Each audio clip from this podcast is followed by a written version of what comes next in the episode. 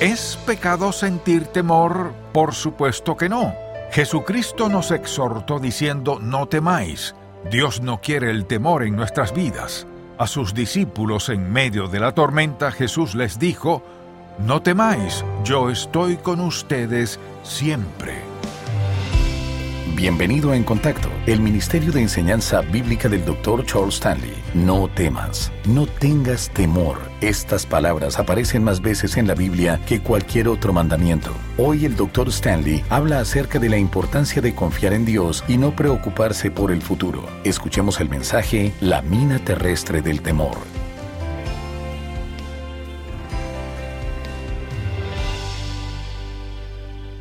El temor ha plagado a la humanidad desde el principio de los tiempos.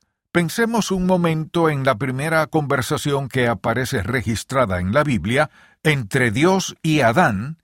Este terminó diciendo, tuve miedo. Desde entonces la humanidad sufre de toda clase de temores, y es interesante ver a lo largo de toda la Biblia, cuando Dios llamó a sus siervos, cómo le respondieron ellos. Por ejemplo, cuando Dios llamó a Moisés, él tuvo temor y le respondió, Señor, por favor, por favor, no creo que pueda hacer eso. Así que Dios tuvo que intervenir. Asimismo, cuando Dios habló con Josué, aunque la Biblia no diga que él haya tenido temor, es curioso ver que tres veces le dijo el Señor, Esfuérzate y sé valiente. Lo dijo tres veces en el mismo capítulo primero, en los versículos 6, 7 y 9. ¿Por qué el Señor le diría eso tres veces seguidas? Por la sencilla razón de que sabía que Josué asumiría una tarea enorme al tomar el liderazgo de Moisés y llevar al pueblo de Israel a la tierra prometida. Josué vivía en medio de los israelitas sabía cuán rebelde era el pueblo de Israel, por eso no cabe duda que debió haberse sentido temeroso. Otro ejemplo lo vemos cuando Dios llamó a Gedeón a dirigir a la nación de Israel contra sus enemigos. Su respuesta fue similar, pero ¿quién soy yo entre estas tribus? A él también Dios tuvo que exhortar porque tuvo miedo. Quizás usted diga, pero todo eso fue en el Antiguo Testamento. Pero es interesante ver lo que sucedió en el capítulo 18 del libro de los Hechos, cuando el apóstol Pablo predicó el Evangelio y muchas personas creyeron, incluso dice la Biblia que muchos fueron bautizados, mientras otros blasfemaban. Leamos lo que dice el versículo 9. Entonces el Señor dijo a Pablo en visión de noche, No temas, sino habla y no calles. Así que era evidente que el apóstol Pablo también experimentó temor, temía por su vida, por los judíos y judaizantes que lo odiaban. A donde él fuera, lo despreciaban, incluso lo esperaban para perseguirlo, otras veces llegaban poco después para atacarlo. Con esto vemos que a lo largo de los siglos los siervos de Dios han experimentado esa clase de temor, de hecho, principalmente hay seis temores básicos. Uno pudiera tomar cualquier temor que existe y cada uno se ubicaría en una de estas seis categorías que mencionaré. Uno de ellos es el temor a la pobreza, temor a carecer de algo, temor a no tener suficiente dinero. Otro es el temor a la muerte, el no saber qué sucederá después de la muerte. Otro es el temor a perder a un ser querido. Si pierdo a mi amado, ¿cómo quedaré yo? Por otra parte está el temor a la enfermedad. ¿Qué tal si me enfermo, si me da cáncer, si me da un infarto? Supongamos que me diagnostican esto y aquello, y piensan en todo lo demás que puede suceder en la vida. Luego está el temor a la vejez. ¿Qué pasará cuando llegue a cierta edad? ¿Acaso mis hijos me harán a un lado? ¿Me rechazarán? Por otro lado está el temor a la crítica y el rechazo de otras personas. Uno puede tomar cualquier temor y ver que todos entran en una de esas seis categorías básicas que acabamos de mencionar. Y bien, lo que quisiera hacer en este mensaje es que veamos un pasaje bíblico clave que para mí ha sido el ancla ante el temor. Este es un pasaje al que podemos regresar, pues es sumamente reconfortante y nos lleva a la base y fundamento por el cual los hijos de Dios no debemos temer. Así que le invito a acompañarme a Isaías capítulo 41, leamos desde el versículo 8. Pero tú, Israel, siervo mío eres, tú, Jacob, a quien yo escogí, descendencia de Abraham, mi amigo. Porque te tomé de los confines de la tierra y de tierras lejanas te llamé, y te dije, mi siervo eres tú, te escogí y no te deseché. No temas, porque yo estoy contigo. No desmayes, porque yo soy tu Dios que te esfuerzo, siempre te ayudaré, siempre te sustentaré con la diestra de mi justicia. He aquí que todos los que se enojan contra ti serán avergonzados y confundidos, serán como nada y perecerán los que contienden contigo. Buscarás a los que tienen contienda contigo, y no los hallarás. Serán como nada, y como cosa que no es aquellos que te hacen la guerra, porque yo Jehová soy tu Dios, quien te sostiene de tu mano derecha y te dice, No temas, yo te ayudo. En breves momentos volveré a este pasaje, pero quisiera que pensemos en todo este asunto del temor, y me gustaría también que veamos lo que dice la Biblia al respecto. Por ejemplo, al pensar en el temor, casi siempre lo asociamos con esa sensación de inquietud, miedo, la voz de alarma que resuena en nosotros cuando nos sentimos amenazados por algún peligro inminente y no sabemos qué hacer al respecto. Dios ha dado a toda la humanidad ese sentido, esa capacidad de sentir temor, es una especie de protección. Hay otra clase de temor de la cual habla la Biblia y es el del temor a Dios. Y con frecuencia hay quien pregunta, ¿Acaso debo tenerle miedo a Dios? No, porque habría de tenerle miedo a un Padre Celestial que me ama incondicionalmente y siempre está conmigo, con el mejor plan para mi vida y que está allí para ayudarme en todo? No hay por qué tenerle miedo.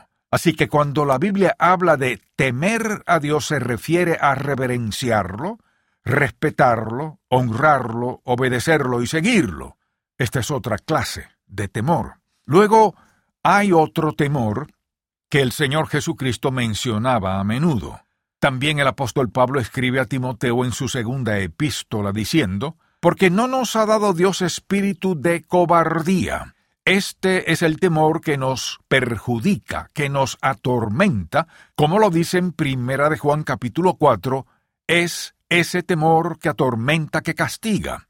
Es un grado de temor un nivel de temor que acosa, que Dios no desea que tengamos. Es la clase de temor oculto, y a menudo la gente ni se da cuenta de que ese temor es la raíz de su falta de paz, falta de gozo y falta de felicidad en sus vidas. No logran descifrar a ciencia cierta a qué se debe, y a menudo es por un espíritu de temor, un espíritu de cobardía. Así que deseo que veamos la diferencia entre el temor que es dañino y el temor protector, porque a menudo hay quien se pregunta, ¿es pecado sentir temor? No, no lo es en lo absoluto. El temor es una protección que Dios ha colocado en nuestras vidas. Así que el temor protector no puede tratarse de un pecado. Pero por otra parte, está el temor del cual Jesucristo nos exhortó diciendo, no temáis. En ese caso, sí se trata del temor que nos perjudica, que nos atormenta. Hablaremos de las consecuencias de esta clase de temor, que es el temor que Dios no quiere en nuestras vidas. A este temor se refirió Jesucristo al decirle a sus discípulos, en medio de la tormenta, no temáis, porque Él estaba con ellos. Así que quisiera que hablemos de las consecuencias del temor. Una de ellas es que reprime nuestra creatividad. Por ejemplo, suponga que los miembros de una orquesta temieran fracasar y por los nervios tocaran notas equivocadas. Tendrían que superar ese temor para poder tocar bien. Es probable que todo el que haya estado en un escenario ha experimentado en cierta manera miedo escénico y logró vencerlo. Con esto no quiero decir que sea pecado temer, sino que mire cualquier cosa que nos impida ser lo que Dios quiere que seamos, no tiene cabida en nuestras vidas. Y también pienso, naturalmente, que si tememos, postergaremos las cosas por desidia. La indecisión y la desidia resultan del temor, decisiones erróneas, opciones incorrectas. Suponga que fallo, que no les guste, que me critiquen, que me despidan. Suponga, suponga, suponga, suponga. ¿Ve usted? Dios no quiere eso para nosotros, pues en verdad todo eso nos paraliza de una manera u otra. Y pienso también en todo este concepto de nuestros logros en la vida. No tendremos muchos, si tenemos temor. Una de las cosas que hace posible que logremos algo es la valentía. Estar dispuestos a arriesgarnos aunque no sea fácil, aunque no estemos muy seguros, para hacer lo que Dios nos ha ordenado porque Él nos lo encomendó y porque confiamos en Él. Si me pregunta si he tenido temores en tales situaciones, por supuesto, pero los confronté. Mire, el temor nos impedirá ser y hacer. Una de las consecuencias del temor es que nos afecta de manera negativa. Nuestra autoestima se daña como consecuencia de nuestros temores. Si fallamos, no significa que seamos un fracaso. Bueno, Satanás dirá, fracasaste, o repetirá la grabadora, viste, otra falta y otra más, en verdad eres todo un fracaso. Así nuestra autoestima se ve afectada y tenemos temor de volver a intentar. Si se daña nuestra autoestima, si alguien nos convence de que no podemos, de que no lucimos muy bien, de que somos feos e inaceptables, que no les gustamos, que no nos quieren, si aceptamos todo eso, ¿qué ocurre? Nuestra autoestima baja y entonces, ¿qué tememos? Una consecuencia, tememos relacionarnos, tememos ser rechazados, Tememos quedar aislados, tememos estar solos por algo que alguien dijo, que alguien hizo y a lo cual reaccionamos. Solo quisiera decirle, no tenemos que reaccionar a todo eso. Dios conoce exactamente quiénes somos, nuestros dones, destrezas. Dios no quiere que vivamos así. Él nos declara, no nos ha dado Dios espíritu de cobardía, segunda de Timoteo 1.7. Si Él no nos lo ha dado, entonces no refleja lo que somos, somos seguidores de Cristo. Por otra parte, hay muchas personas que temen casarse. ¿Por qué? Porque temen que quizás no funcione y ese temor dicta su decisión. Asimismo, hay personas que se dejan atormentar por el temor. No tienen confianza en sí mismas porque hay algo interno que les consume. Por supuesto, a veces la gente que vive consumida por el temor y eso le lleva a tomar decisiones equivocadas basadas en el pánico. ¿Por qué? Por temor, sin saber cómo reaccionar o por temor a no hacerlo de la mejor manera posible. Vayamos a Proverbios capítulo 17, le invito a leerlo conmigo, y lo que sucede es que el temor en verdad afecta seriamente nuestra vida y salud física. Notemos lo que dice este versículo en Proverbios capítulo 17 versículo 22 el corazón alegre constituye buen remedio, mas el espíritu triste seca los huesos. Por ejemplo, una persona triste y desalentada vive en temor y a su vez el temor produce tensión y estrés, produce actitudes y reacciones que no son buenas. Por otro lado, toda persona feliz, pacífica, llena de gozo no vive en temor. Es imposible ser escéptico, incrédulo y a la vez ser feliz, vivir con paz y gozo. Y alguien dirá, no me interesa nada de lo que dicen los cristianos ni la Biblia, pero soy muy feliz. Quizás tenga etapas felices, pero no es una persona realmente feliz ni tiene paz genuina en su ser. Mire, puede jactarse ante todo el mundo y decir lo que quiera, pero si sigue desobedeciendo a Dios, vive violando los principios de su santa palabra, y si no sabe qué ocurrirá cuando muera, habrá temor en su ser. ¿Por qué cree que hay organizaciones que quieren sacar a Dios de la sociedad? Porque no soportan la presión del testimonio de los cristianos, por eso quieren eliminar a la iglesia, excluir a los cristianos, acallar la Biblia, desecharla, porque tratan de cubrir algo. ¿Y sabe qué? Si nos eliminan a todos, seguirán los mismos problemas en la sociedad. La única diferencia es que no habrá a dónde ir para poder encontrar la verdad.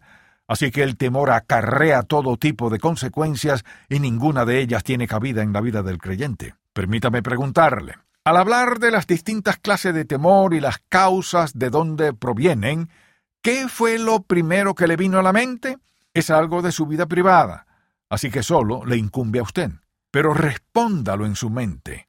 ¿Acaso pensó en el temor a envejecer, el temor a la pobreza, a no tener suficiente o el temor a la muerte, a ser diagnosticado con una enfermedad mortal? ¿O pensó en el temor a ser rechazado por sus hijos, que lo dejen morir desamparado? ¿A qué le teme usted?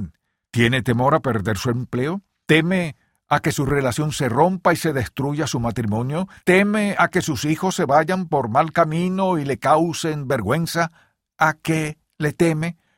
y en breves momentos quisiera enseñarle cómo puede superar sus miedos.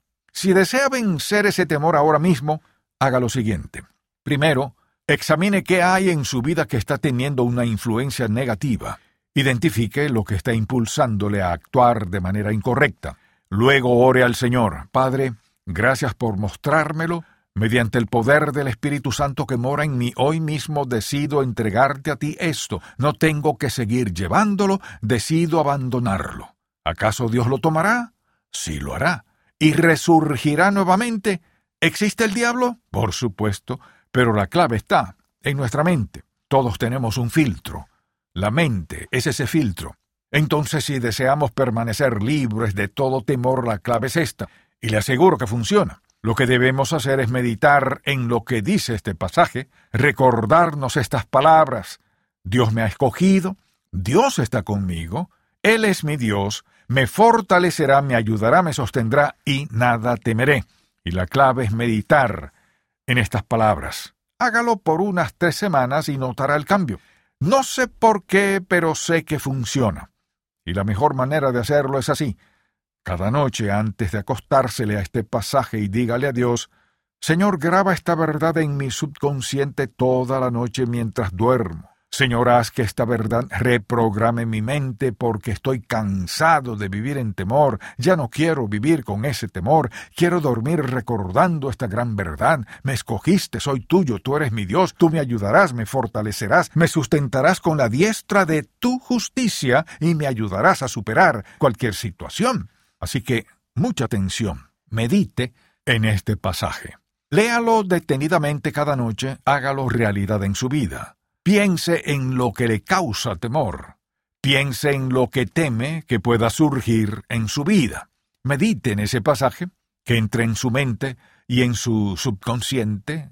Todos lo tenemos. Lo que sea que usted tenga en su mente justo antes de dormir tendrá un efecto impactante en su manera de pensar. Y le diré lo que sucederá al cabo de poco tiempo.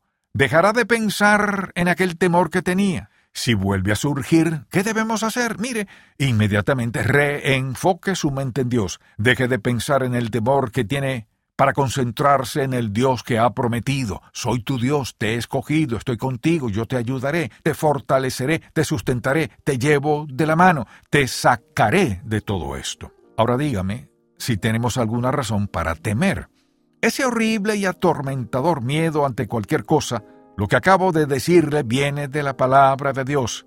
Quizás un psicólogo, un médico o un amigo pudiera darle un consejo, pero esto se trata de la palabra de Dios, esto es lo que dijo Dios, cumplirá Él lo que dijo, cada palabra sin excepción la cumplirá. Así que quisiera sugerirle que durante los siguientes segundos identifique ese temor que Dios trajo a su mente al principio de este mensaje. Dígale al Señor que mediante el poder del Espíritu Santo en su vida, usted le entrega ese temor, y que pone toda su confianza en Él, pues sabe que hará exactamente lo que prometió en su palabra, que acabamos de leer. Dígale a Dios que le entrega todos sus temores y que se acoge a su promesa y decide no seguir viviendo en temor. Dígale que decide poner su mirada en Él. Gracias por escuchar En Contacto, el Ministerio de Enseñanza Bíblica del Dr. Charles Stanley. ¿Se considera usted un pecador o un santo? Quédese con nosotros y escuche la edición para hoy de Un Momento con Charles Stanley